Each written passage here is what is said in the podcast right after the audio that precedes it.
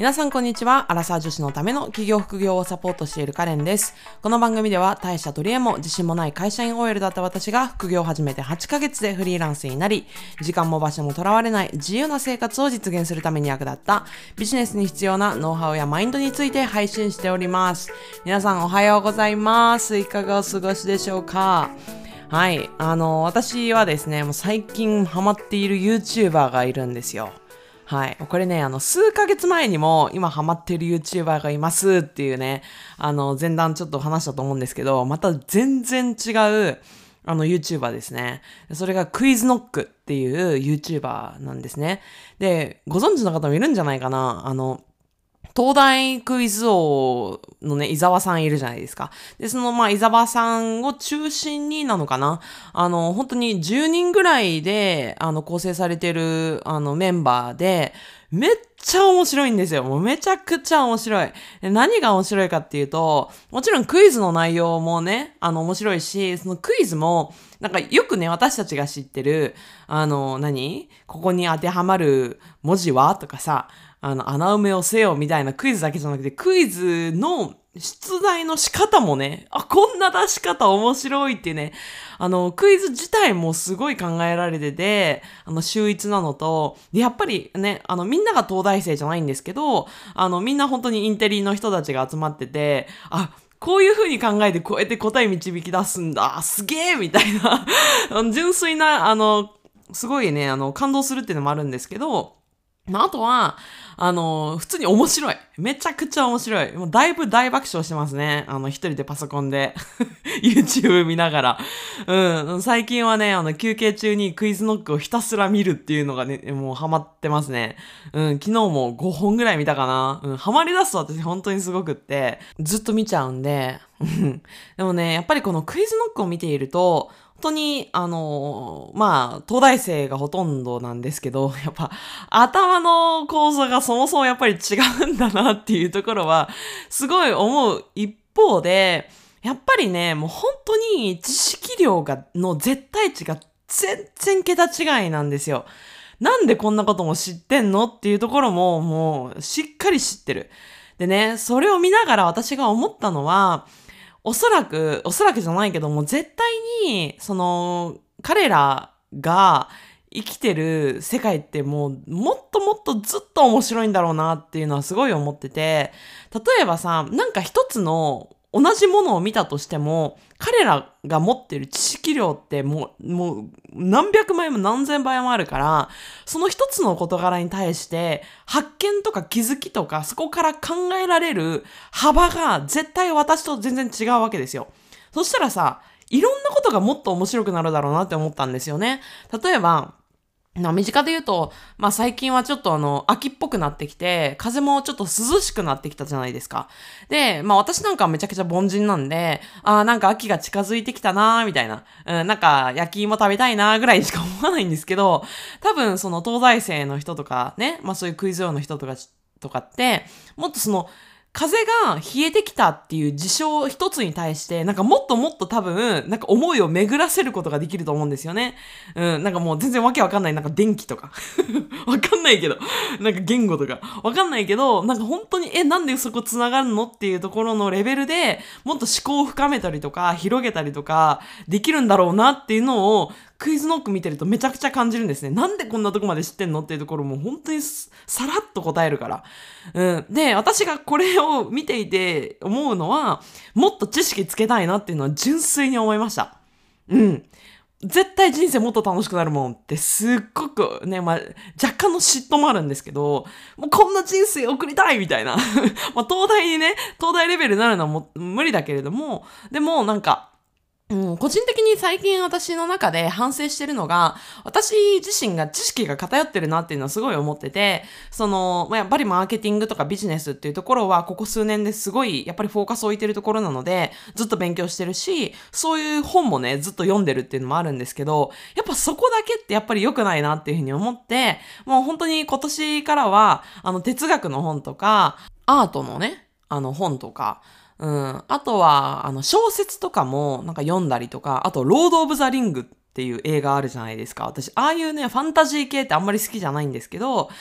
そういうのもなんか、あの、ね、見ておくことによって、なんか見る前からね、食わず嫌いするんじゃなくって、見ておくことによって、なんかにつながるかもしれないなと思って、Amazon プライムでなんか無料で配信し始めたから、今2話まで見たんですけど、うん、ロード・オブ・ザ・リング見たりとかね、なんかそうやってね、なんか今まで、いやいやいやいや、こんな、こんなのいいよって思ってたやつを、なんか門前払いするんじゃなくって、いろいろね、かじってみるっていうことをね、あの、やって、ってるんですよね。うん。で、まあこれクイズノックを見始めて、余計にね、もっともっともっともっといろんな分野の知識つけたいなっていうふうに思うようになったっていう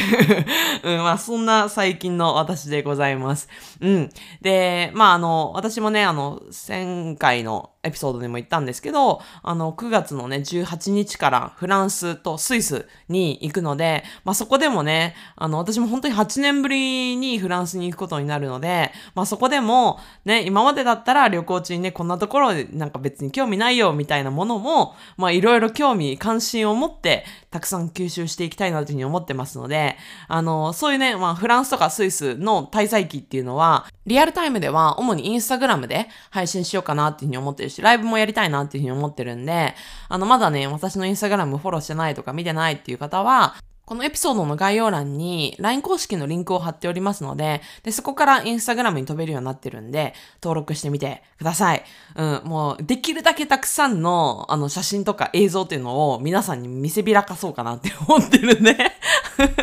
うん、でね、まあ、エッフェル塔を背にね、なんかライブなんかもできたらめちゃめちゃ楽しいだろうなって思ってるんで、楽しみにしてください。はいということでですね、まあ、今回前段は、まあ、クイズノックにハマってました。絶対なんか見てみて本当に面白いから。ね、なんか東大生とかさ、そういう人たちって、まあ、身近にあんまりいない人がほとんどだと思うんですけど、私もそうなんですけど、あ、なんかもうめっちゃ普通に面白いな、みたいな。うん、めちゃめちゃ爆笑できるんで、あの、気晴らしに見てみてください。ほい、ということで、今回の、えー、エピソードの、えー、本題に入ろうかなっていうふうに思うんですけれども、今回はですね、あの、これね、一回はね、みんなは経験してるんじゃないかなって思うのと、私のこのポッドキャストに聞くような人たちはですね、もしかしたら今現在進行形で、こんな風に思ってる人が多いんじゃないかなっていうふうに思ってお話をします。で、当然ながら私も何回も経験してる、うん、ことなので、まあ、参考になる話ができるんじゃないかなと思ってお話をします。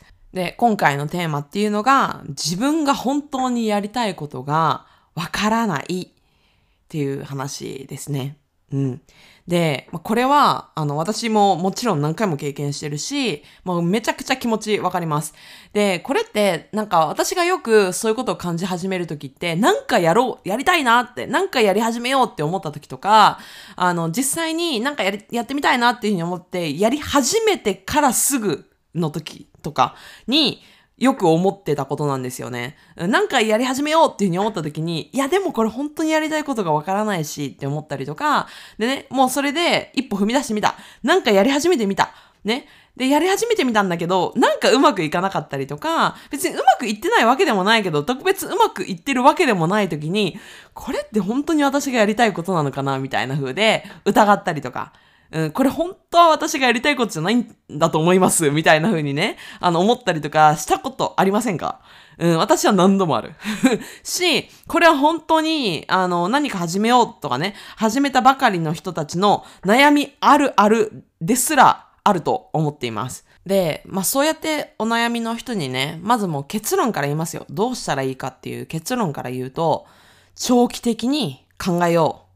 っていう話ですね。もう短期的に考えるな。長期的に考えようっていう結論になります。で、これどういうことかっていうのをこれから話していきたいなって思うんですけど、あの、やりたいことっていうことをなんか考えたとき、私たちがすぐに思い浮かぶことって、なんか短期的なものばっかりなんですよ。例えばゲームしたいなとか、SNS を見たいなとか、お菓子食べたいなとか、なんかそういう短期的な欲求のことに関してやりたいことっていうのを考えがちなんですよね。でもこれって本当に自分がやりたいことっていうよりも、それは短期的なただの欲求なんですよ。うん。で、考えてみてほしいんですけど、あなたの本当に心からやりたいことっていうのは、もっと長期的な目線のはずなんですね。うん。例えば、自分のビジネスを確立させて、自分の力で稼げるようになって、海外とかも自由に行けるようになりたいとか。あるいは、なんかもっとね、体もスッキリさせてスレンダーになって、うん、なんかね、あの、憧れの服を着こなせるようになりたいとかさ。うん、なんかもっと、健康的な体になって、ね、どこもかしこもなんか自由にね、動き回れるような体になりたいとか、そういうのって短期的な、なんかやりたいっていうよりも、なんか1年後とか3年後とか、長期的な目線で考えて叶えられるものだと思うんですよね。で、そもそもね、このポッドキャストを聞いているあなたが何かやりたいなとか、何か挑戦してみたいなって思ったものって、そもそもどんな目的をもとにそういうことをやりたいって思ったかっていうと、長期的なそのやりたいことっていうのを叶えるためにこれやってみたいなって思ったもののばかりだと思うんですよ。さっき言ったようにビジネスをなんか確立させたいとか、自分で稼げるようになりたいとか、なんか痩せる、痩せたいとか、そういうものって短期的なお菓子食べたいとか、寝たいとか、なんか SNS 見たいとか、そういう短期的なものじゃなくて、長期的なゴールのためのものだったと思うんですよね。で、この時点で、え、なんかちょっと違うなと思ったら、もう多分この話は多分合わないので、あの、飛ばしてもらって結構です。で、むしろ、ここまで聞いて、うわ、これ私のことだって思ったんだったら、あの、最後まで聞いてもらえればなというふうに思うんですけど、そうやって長期的にね、こうなりたいとか、こうなったら嬉しいなって、3年後自分はこう、こうであったら嬉しいなって思うね、やりたいこと、長期的に自分がやりたいことを叶えるためには、短期的にやりたくないこともやんなきゃいけないんですよ。うん。でさ、これもさっきダイエットで例えたからダイエットの話をするけれども、例えばさ、スレンダーになりたいと。ね、もっとスッキリした体になりたいっていうふうに思ったから、ダイエットを始めましたと。で、そこであるのが3日目ぐらいに、いや、お菓子我慢するの辛いなみたいな風に思い始めた時に、え、本当は私痩せたくないのかもしれないみたいな風になんか思い始めたりとか、そういうことがよぎったりするわけですよね。でも、本当にっていうことなんですよ。自分が1年後とか半年後でもいいし、半年後でもいい、1年後でもいい、あの、3年後でもいいけど、その時の自分をね、理想の自分を想像した時に、今のままで本当にいいかどうかっていうのは、あの、めっちゃ考えてほしいんですよね。うん。本当に今のままでいいか。ね、今よりももっとなんか、ズブーンってしたような体で本当にいいか。別にこれは、あの、私の価値観を押し付けるわけでもないし、世間一般がどうこう言ってるっていうのは全く関係なくって、本当に自分がどういう体型でいたいか、どういう健康状態でいたいかっていうのをリアルに考えてみてほしいんですけど、それでね、いや、うん、このままでいいって思えるんだったら、それでいいと思うんですけど、いや、なんかもっとスッキリしてたいなっていうふうに思うんだったら、うん、その3日目の時に、いや、なんかこれ食べたいなっていうふうに思ったら、その欲求っていうのはあくまで短期的に出ているただの欲求なんで、それって本当に自分がやりたいことじゃないんですよ。まあ私はこれを偽物の感情って呼んでるんですけど、ほとんどのケース、もうほぼ100%のケースで、私たちが長期的にやりたいことのために、やりたくないこともやんなきゃいけないんですよ。うん、だから、ダイエットをする。ね、痩せるっていうふうに、痩せたいっていうふうに思ったんだったら、やりたくないこと、例えばお菓子を我慢するとか、運動をし続けるとか、うん、なんかそういうやりたくないこともやらなきゃいけないんですよ。うん、で、これダイエットだけじゃなくて、もちろんビジネスもそうで、ね、自分の力で稼げるようになりたいっていうふうに思って、なんか例えばね、SNS の発信を始めたりとか、なんか自分のサービスを作ったりとか、コンテンツ作りを始めるじゃないですか。で、多くの人は発信がめんどくさいなとか、なんかコンテンツ作り大変だなって思い始めた時に、これって本当に私のやりたいことなのかなとかっていう、あの疑惑、疑念をね、持ち始めるんですけど、それは偽物の感情です。3年後の自分の本当の理想を考えた時に、本当に今のままでいいのって、本当に今の会社で、ね、今のね、上司とか同僚に囲まれたままの3年後で本当にいいのかっていうのは、めちゃくちゃ、あの、リアルにビジョンを描いてみてほしいんですね。で、その時に、いや、違うなって思うんだったら、短期的に見て、これやりたくないな、めんどくさいなって思うことも、やらなきゃいけないんですよ。残念ながら。そう、そういうものなんですね。で、もう本当に、あの、本当に、本当にやりたいことだけで自分の理想が叶えられる人なんて地球上にもう数名ですよ。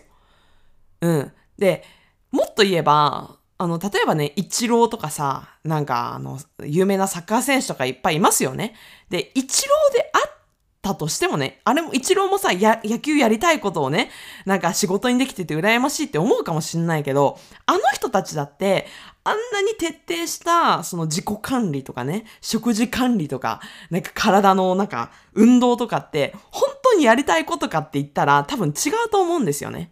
うん。それをすごいもうやりたい、やりたくてやりたくて仕方ないって思ってるっていうよりも、うん、自分がね、長期的に見て、なんかもっと野球のね、メジャーリーグで MVP 取りたいみたいな、その長期的な欲求のために、日々のやりたくないけど、その運動とか健康管理とか食事制限も徹底的にしてやってるわけなんですよ。で、その結果、長期的に叶えたいことを叶えてるのが彼らなわけですよね。うん。だから、あの、皆さんがね、その、これは本当にやりたく、やりたいことじゃないのかもしれないとかって思うときって、その短期的な欲求に惑わされてる可能性っていうのはめちゃめちゃ高いんですよ。うん、だから、そういう気持ちになったときに、皆さんにどうしてほしいかっていうと、3年後、まあ、1年後でもいい。あの3年後が思い浮かびづらかったら、1年後でいいから、1年後、自分はビジネス面でどうなっていたいのか。人間関係面でどうなっていたいのか、健康面でどうなっていたいのか、お金の面でどうなっていたいのか、精神面、うん、自己啓発とか、そういうところで自分はどうなっていたいのかっていうのは、リアルに、リアルに、あの、想像してみてください。本当に今のままでいいのか。うん。多分違うと思うんだよね。うん。で、その時に、うん。いやここのビジョン本当あの叶えたいんだよなっっていうふうに思って、でも短期的にね、うわ、これやりたくないなみたいなこともたくさんありますよね。うん。で、そこでやらないとか、諦めるとか、行動を止める人っていうのが9割です。はい。ほとんどの人がそこで諦めるし、やらないし、続けられないんですよ。だから、いつまで経ってもビジョンとか、自分の理想っていうのが現実にならないんですね。でも、そこで行動をする、行動をし続ける人っていうのが、唯一自分の理想を叶えていく人なんです。わかります？だから、私自身もね、じゃあこのポッドキャスト、ね、今もう3年目に入っております。ね、あのエピソードも160以上超えております。これ、じゃあ私がね、平光カレンはもうポッドキャスト収録したくてしたくて仕方がないかって言ったら、違います。えー、えーって思われるかもしんないけど、このポッドキャストを収録したくてしたくて仕方なくって毎週収録してるんじゃないんですよ、私は。うん、めちゃめちゃぶっちゃけるけど、これはなんで私がポッドキャストを収録してるかっていうと、自分の理想の姿を想像した時に、自分の2年後、3年後を想像した時に、ね、叶えたい未来を達成している平光カレンは、ポッドキャストをこうやって週1最低配信してるからなんですよ。そうやって、ね、ポッドキャストのリスナーの方々って、めっちゃ質がいいんですね。で、これは、あの、本当にそう。あの、私もお世辞とか、なんかみんなのね、なんか人気を取りたいからそうやって言ってるとかじゃなくて、本当にそうなんですよ。インスタグラムとか、他のなんかリールとか TikTok とか Twitter とかよりも、めちゃくちゃ質がいいんですね。本当に、ポッドキャストのリスナーの方々って。で質がいいってどういうことかっていうと、えっ、ー、と、例えば私のブルーミストをね、あの、企業プログラムを主催してるんですけれども、その企業プログラムも、ポッドキャスト、もともと私のポッドキャストのリスナーの方々で、で、なんか私のその企業プログラムっていうのをやってるのを知って、で、気になって入ってくれた人っていうのが 私のブルーミストの多分半数ぐらいが多分そうだと思うんですよ。実は。うん。で、その、まあ、ポッドキャストから、あの、知ってくれて、ブルーミスに入ってくれてる人たちってもう本当に自分で考える力であったりとか、で自分で行動する力っていうのが秀でてるんですね。で、それは今ね、まさにポッドキャストをこれ聞いてくれてるあなたは、あのー、自覚されてないかもしれない。で、実際にあのー、ブルーミスに入ったメンバーも、そんなことは多分自分で思ってないと思う。私が勝手にそうやって思ってるだけなんだけど。うん、だから、いやいや、私そんなことないって今ね、思ったあなたはね、あの、そんなことないよ。もう本当に、ポッドキャストのリスナーってだけで、あの、すごく、あの、質がいいなっていうのは私はもう結構、まあ、これ偏見と思われてもいいから思ってます。で、で、まあ、その前提があるんだったら、私がポッドキャストをやめる理由ってないじゃん。ポッドキャストを続けることによって私が来てほしいお客さんがどんどん来てくれるんだから、ポッドキャストをここでやめたらバカだよね。ポッドキャスト収録めんどくさいとか、喋るのめんどくさいとか言って、その目の前の欲求に負けて、ポッドキャスト配信止めてたらバカだよね。うん。だから私は短期的な欲求に負けるんじゃなくって、ね、3年後とか5年後の自分を見据えて、絶対にポッドキャストの配信だけは止めないって決めてるんですよ。うん。わかりますかね？この感覚。そう、だから、あなた自身も今ね、短期的な欲求に負けそうになってるんだったら、自分の1年後、3年後のビジョンはマジでクリアにしてください。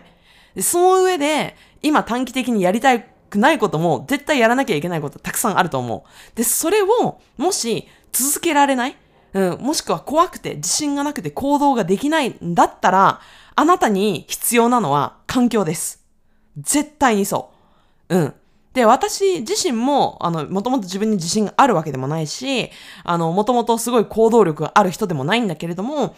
何が私の行動を変えてくれたかって言ったらもう環境だったんですよ。明らかに。うん、自分のビジネスコーチとか、あの、一緒にね、起業ができる仲間がいたからこそ、え、あの人もやれてるんだったら私もやれるかもとか、いざわかんない時に相談できるコーチがいたからこそ、悩んだ時にもすぐに相談できて、うん、行動し続けられるっていう状況になったから、私は本当に1年以内でめちゃくちゃ人生変えられたんですよね。うん。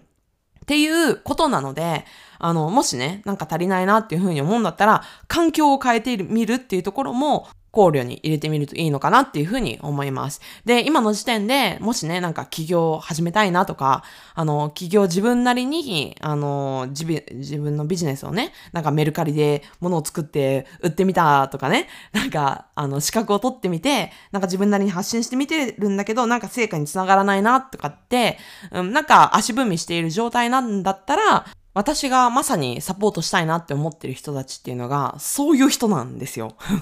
うん、なので、あの、もしね、なんか、あ、これ私のことだなとかって少しでも思ったら、あの、公式 LINE で、まあ、そういう人たちに向けての情報配信であったりとか、あるいは、あの、私がね、先ほどメンションした企業塾のブルーミストっていう名前の企業塾、半年間のプログラムがあるんですけど、そこの、あの、募集が入った時には、あの、いち早く、あの、募集をかけているのが、LINE 公式になりますので、気になる方はね、今のうちにこのエピソードの概要欄から LINE 公式にご登録いただけていると、募集も実はもう今年あっても1回ぐらいかなっていうふうには思っているんですけれども、まあ、あの、本当に限定だけ募集しようかなっていうふうには思ってるんですが、そういう情報もね、いち早くゲットできるのが LINE 公式になっておりますので、気になる方はこのエピソードの概要欄から、えー、リンクからね、ご登録いただければっていうふうに思います。はい。ということで、今回もこの辺にしたいと思いますが、いかがでしたでしょうか？もし、このエピソードがね、参考になったよとか、あ、これまさに私のことでしたとかあったらね、あの、LINE 公式から同じく、あの、感想とかいただけるとめちゃくちゃ嬉しいです。